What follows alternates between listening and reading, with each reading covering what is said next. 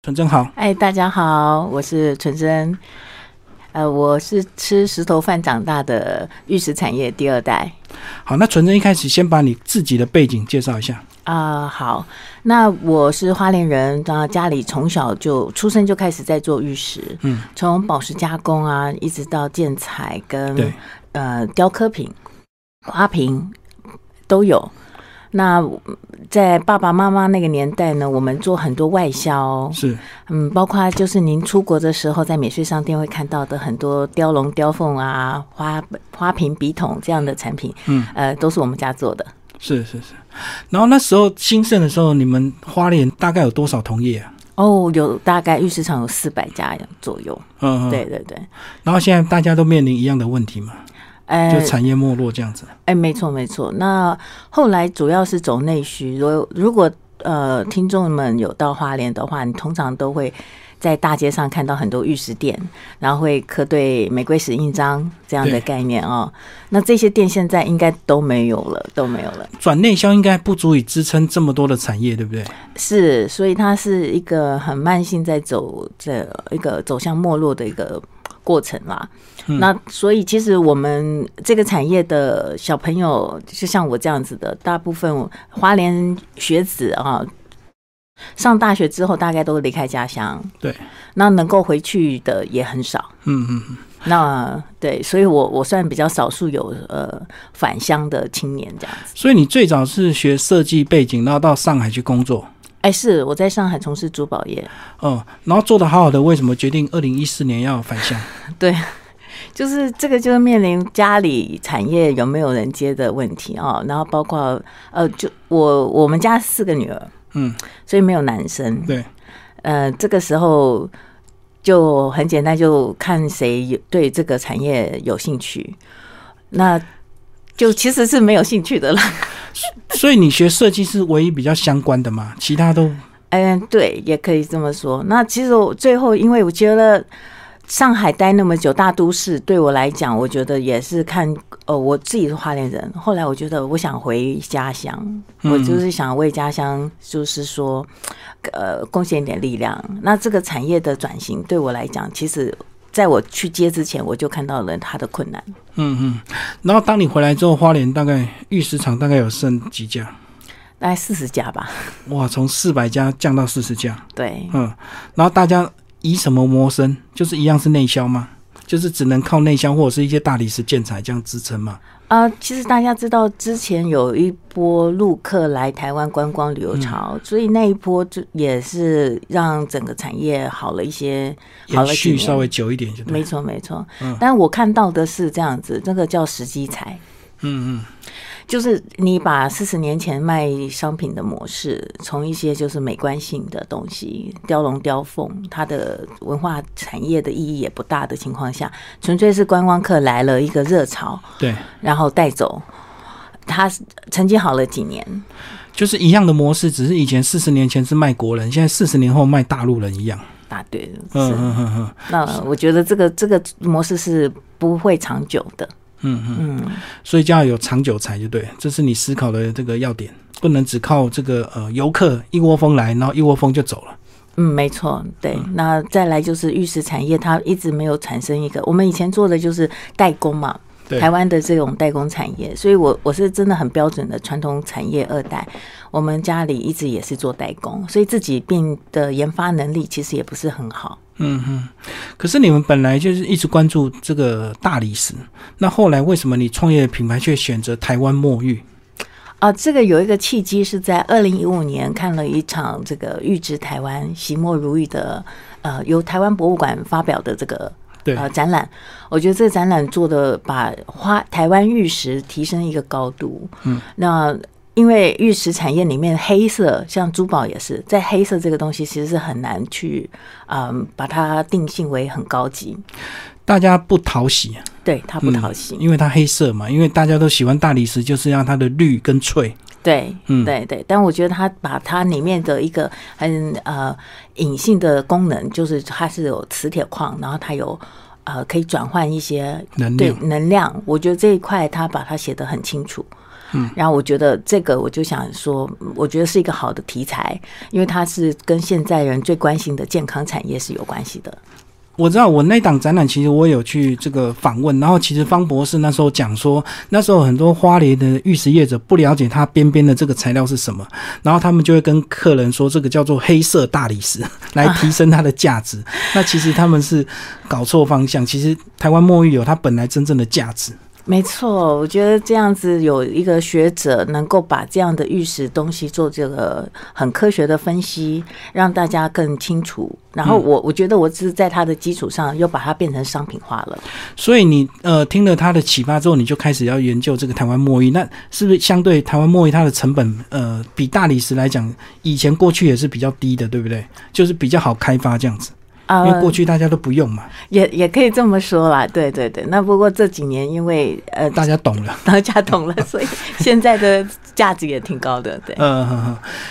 那先跟我们讲一下台湾墨玉的特性啊，它黑色的一些特质，以及它跟大理石到底差别在哪里？哦，好，首先是它本身是接近玉的，就是我、我形容一下哦，花莲大家都知道有台湾玉，对，那台湾玉跟台湾墨玉是共生，台湾玉是哥哥，墨玉是弟弟。嗯嗯，那墨玉因为它黑，所以早年你挖到台湾玉的时候，墨玉是被丢在旁边的。不要了，嗯，真的很可惜。那怎么样区别哥哥跟弟弟呢？我们可以拿磁铁去吸看吸看看，如果你吸到那个，它会被吸住的。其实它就是磁铁矿含量高，嗯那个黑色部分就是磁铁矿，所以那一块就是弟弟。嗯，那这个黑色的部分，因为你如果做成跟一样台湾玉的手镯，它就会相对的不好卖，因为它是黑色。对对对，因为大家就喜欢绿色嘛。对，没错。嗯嗯嗯，你现场也有带一些东西啊，是不是拿给我们看一下。哦，好，这个就是你们这个透过台湾墨玉开发的一些周边商品啊。对，那我我觉得刚才讲的健康哦，就是呃，我先用一个概念跟大家聊一下，就是大家都知道麦饭石煮水还不错，对，对，那所以我的概念就是把墨玉拿去放到水里煮开看看，因为我们有做墨玉茶壶，嗯，那它其实泡茶非常好喝，对，那我就觉得，可是，一支墨玉茶壶两万多块，嗯，它很难推广，因为价格的关系太贵了。太贵了，所以它的周边商品就是墨玉的边材。那我把这个边材呢，变成呃，直接就像麦饭石的用法一样，丢到水里去煮开，然后没想到这个水变成碱性水，pH 九的碱性水。这个一定要经过一些检验，对不对？不能够你自己讲，所以你们自自己也花了很多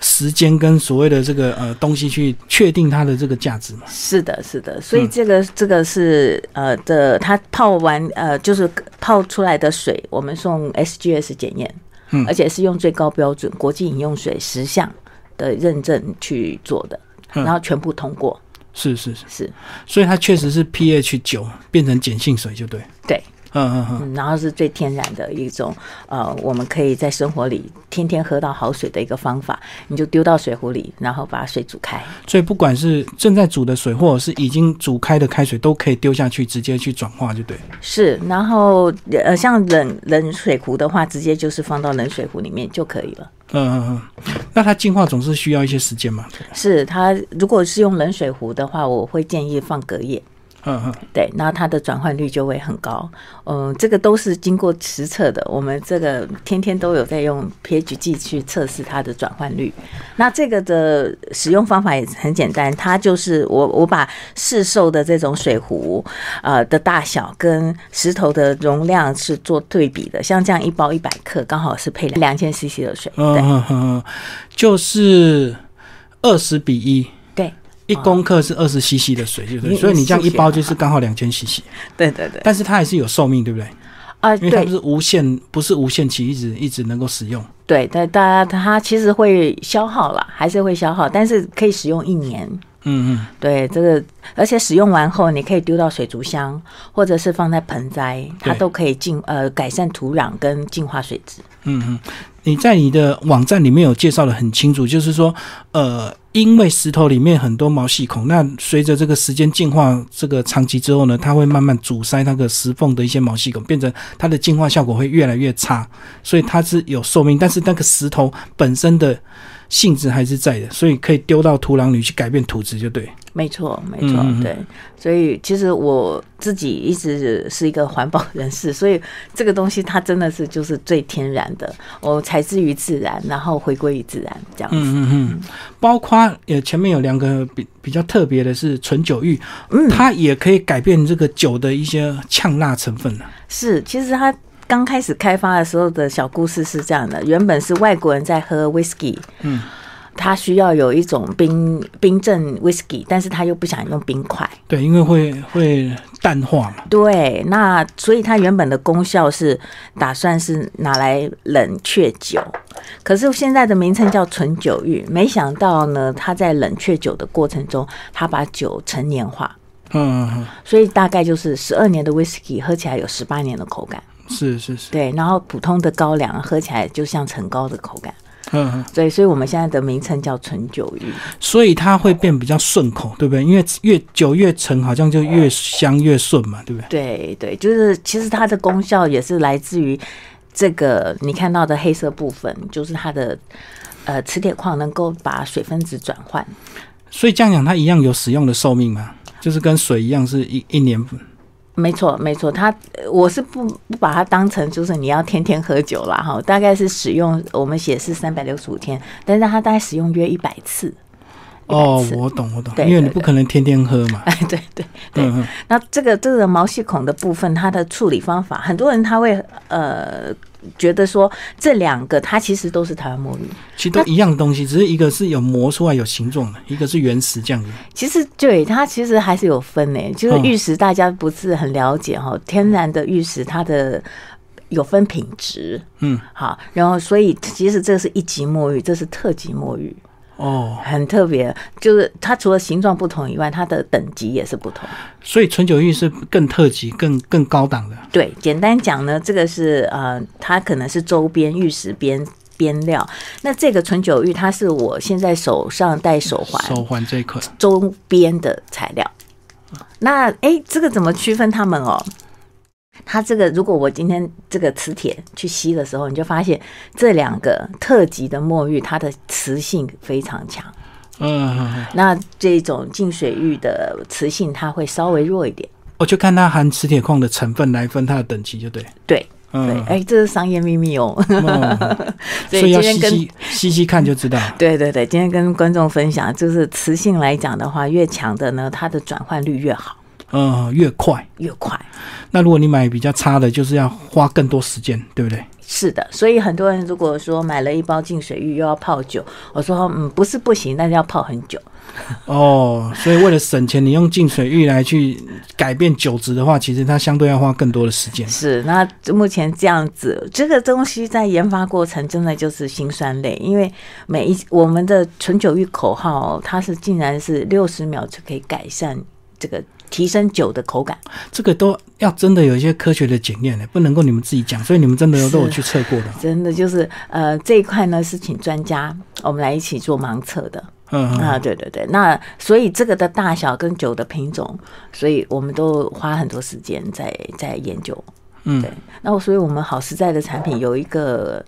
嗯理念，就是说好石头。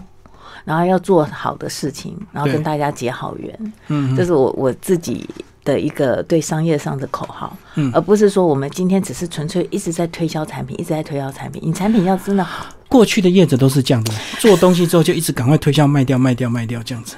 对我我这一次因为的创业初心呢，第一就是把这个夕阳产业，然后它原本都是一些美观性的东西，转换成一个健康产业。嗯嗯嗯，那这个健康产业它来的东西的来自是于我们这个产业都不被被重视的边材。对，那这个两件东西要把它讲清楚，其实呃，后来再来台北认识很多专家老师们，大家给我很多意见，所以才累积了这么三年之后，创造了这个好时代品牌。对，那你其实也是有做一些这个手镯啦，包括这个呃链子啊，所以是这个也是呃它的墨玉有一些对我们人体是有帮助的嘛。除了这个呃用改变水质或改变酒质之外，哎，是是，其就是实佩戴在身上。呃，那个雌性的部分，因为现在大家对健康都很关注，呃，日本有一些就是电气石的东西带在身上，它就是产生远红外线。嗯，那我也是关注到这一点，那我就把我们的饰品也是做成了。更呃类似的造型，可是更有一些宗教意义，像我们的六字真言跟五色平安，对它是用五色线，就是有台湾文化意义代表的东西。那造型上也比较简约，嗯这个时候变成它是有文化含义，跟戴在身上后有产生远红外线，呃，对身体是好的这样的功效呃的诉求嗯嗯，上市的。未来的方向还是以就是说跟大家的生活有关系为主的一些饰品开发嗯。嗯，其实我比较关注的是银发族，嗯，老人家对的，嗯老人家的，所以我其实未来的产品有一项是叫做银遇见银发科技。嗯嗯因为我奶奶在带一些生活辅助呃医疗辅助品的时候啊、嗯，对，比如说防湿质手环好了，嗯那个戴上去以后让她感觉不舒服。是，对，如果我心里想，如果是一条玉手链，然后它有那个防湿质的功能晶片嗯嗯功能，这样子她会喜欢戴，因为这个是给她保平安用的。嗯嗯，呃，如果是侦测他的血压、心跳，那是不是可以一个预佛牌？哦，我懂我懂，对对对把科技的东西放入这个呃玉石里面，对就结合美观跟实用，就对了。对，而且玉石对老人家来讲，它本身就是非常认同，而且它的这个佩戴习惯也是很吻合的。嗯，所以我希望在这一块，这是我们公司未来下一阶段的发展的方向。嗯嗯嗯，所以你这几年这个呃发展这个品牌，有发现大家现在对墨玉慢慢有认同度吗？哦，是的，是的，但是、呃我觉得从认识一个新的材质到它变成你生活上接触的产品，它是有一个过程。是需要时间的。是需要时间，是，嗯对，我看你这个报章媒体对你的报道也蛮多的，好像大家对你这个呃开发这个台湾墨玉的这个品牌之路好像蛮关注的哈、哦。哎，是，谢因谢为大墨家因为墨玉好像大家比较少关注。啊。对，其实这个产业要转做一个，就是说从美观性变成功能，甚至我现在未来跟科技做结合，这样子的跨度算是很大的。嗯，对，然后嗯，其实长辈们是很担心我的，因为这些的投入来讲是。很难，就是看到未来的回收。只是我认为大家的回响很大，就会促使我继续往下走。哦，它回收期要很长，就不像以前我们一件大件的玉雕，可能我们就利润很高这样子。所以你这个都是比较薄利的，然后更长期，对，因为我单价低嘛。对，其实他从。呃，但是我我会很坚持，是因为这个品牌，就我这个产业从以前的高单价美观性，嗯，走向我现在正在做的事情，叫做生活化、平价化，嗯，它的落差蛮大的。可是我认为这是让我的产业走永续，而且也是对消费者是最好的一个呃认识我们玉石产业的方法。而且我觉得你跟你个人这个呃设计背景好像蛮相关的，所以你的东西更多了更多的实用跟设计感哦。哦，谢谢。这个是第一代过去比较不会关注到的。哦是，所以每一项产品大约开发时间都要一到两年。嗯嗯，都是你自己这样一步一步走的。那也有很多老师，有请教很多老师跟专家，然后包括我的团队的合然后你们自己呃，同样的业者有没有结合一个联盟啊？因为很多时候这个新开发新的东西，好像呃很多人会找一群人一起来做，或者是找一些同业来结盟。你你怎么做？是自己自己这样独立这样创作吗？啊，没有没有，其实我在跟中原大学、东华大学都有一些产学合作。嗯嗯对对对，就首先是跟学术界，我一直是呃很虚心的去请教。那呃老师们对教授们又对我都很支持。那再来就是我们同业中，我也都是会去询问一下，就是但呃就是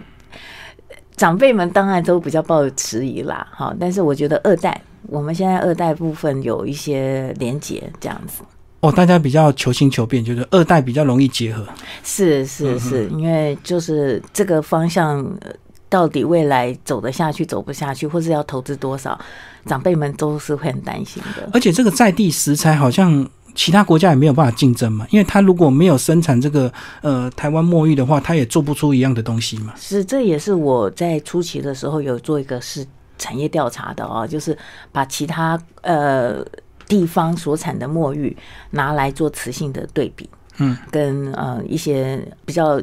严谨的材比较料测试，嗯哼，那真的台湾墨玉的特质是在这个所有产地里面最突出的。嗯哼。嗯，那你现在产品是铺货在自己的直营店嘛？就是在花莲总店还有哪里？哦，这个时候我就觉得商业模式对我来讲是 很很重要重要的，对， 不能只有东西好而已。对对对，然后你自己一家店，你要怎么推广也很难的。对所以我们目前是在很多的一些观光景点，嗯哼，对对对，因为刚刚提过我们家的背景，我觉得就是在景点中用台湾特色的礼品去促销，呃，就是推广是很很不错的。所以我们在台北礼品馆、草山行馆，嗯然后花莲的话就是像松原别馆、后山故事馆，就是知名景点都有放我们的东西。哦，所以你现在的目标是比较针对国外观光客，就对，因为毕竟他们对这个东西比较好奇跟陌生。啊，对对，其实国内旅游也游客买的比例也很高哦，嗯只是因为可能我平常就不会关注到这个，那到了这个旅游景点的。点上看到台湾也有这样的产品，它其实认同度就提升。嗯哼，我是以打着台湾礼品的这个呃诉求是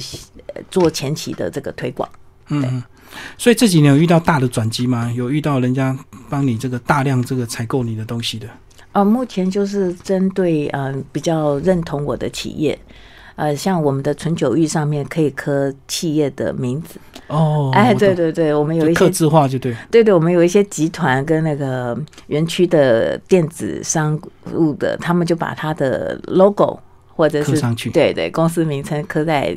这个玉石上面，它就是永恒的一个纪念小礼品。嗯，对对嗯对，，这个在年节日的时候，我们的生意是比较好的。对，嗯嗯。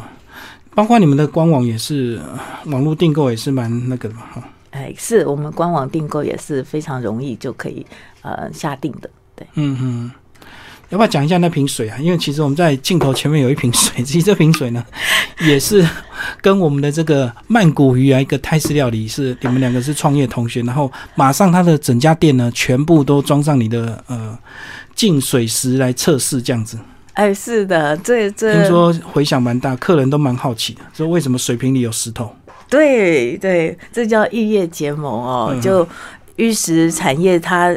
刚刚讲的就是还是传统的销售模式嘛。那我现在跟这个好朋友，他是做泰式料理的曼谷鱼餐厅老板娘，嗯，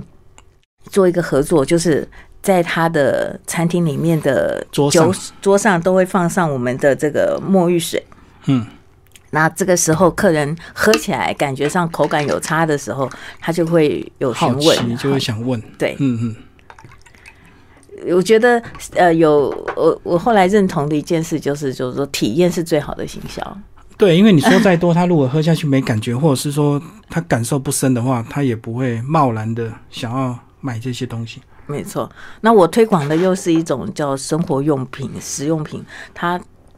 通常就是体验之后的回购率是很高的。碱性水怎么喝出它的感觉啊？到底什么感觉叫是就是碱性水？因为其实我喝起来是有一点点差，可是我实在讲不出那种形容词。啊，我我讲一个客人给我的回馈，我觉得还不错的哈。嗯，他说这个水喝起来滑滑的，滑，嗯嗯，就就很简单哈，就是呃，有些水它如尤其像生水哈，它喝起来是涩口的，嗯嗯，对，那好的水它喝起来就是滑口的感觉，滑顺就对。滑顺。对，它是因为其实它会把水分子变小。不过应该要同时放一杯本来的水跟一杯是净化过的水，两边同时喝才能够比较容易比较，对不对？没错，没错。其实呃，水因为它是无色无味嘛，对它它的区别你可能感觉不出来。如果用这样子的水煮出来呃泡的茶，它的差异度就很大了。